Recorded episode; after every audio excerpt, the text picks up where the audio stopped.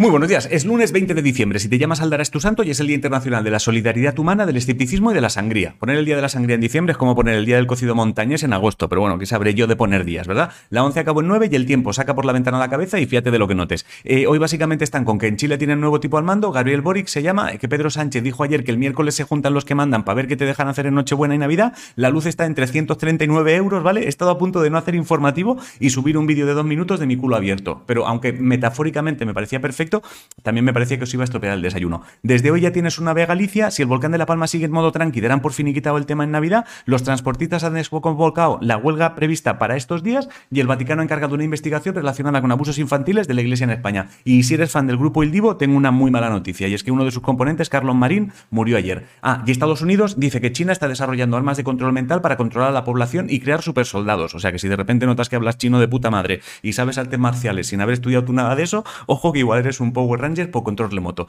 En balonmano, las guerreras no tuvieron suerte y el bronce fue para Dinamarca, el oro fue para Noruega, Lebron y Galán, esto es pádel, quedaron campeones, campeones del Master Madrid en masculino y Ariana Sánchez y Paula José María ganaron el femenino. Un jugador de los Lakers llamado Davis estará de baja cuatro semanas porque se ha jodido la rodilla y si notas que en Getafe están con risa floja es porque ayer su equipo de fútbol salió de la zona de descenso. Un arquitecto llamado Richard Rogers y que fue el que hizo entre otras cosas la T4 murió el fin de y si tenías pensado ir a París este año a ver los fuegos artificiales y los conciertos, yo de ti devolvería los billetes porque han cancelado los fuegos artificiales y los conciertos. En videojuegos, que sepas que en la Epic Store ayer pusieron gratis durante 24 horas el Vanishing of Ethan Carter, a lo mejor está todavía, y un neurocientífico húngaro ha enseñado unas ratas a jugar al Doom, ¿vale? Y quiere abrirles Twitch también mucho tiempo libre. En esports, este fin de ha sido la Amazon Gamers 2021 y los campeones de la Blast Wolf Final del CSGO son Natus Vincere. El horóscopo dice que mantengas los ojos bien abiertos porque una persona que no esperas te hará la propuesta más interesante de este año. Si no sabes qué comer, hazte calabacín con jamón y queso. La respuesta a la adivinanza fue el lápiz. La de hoy corta bien y no es cuchillo, afila y no es afilador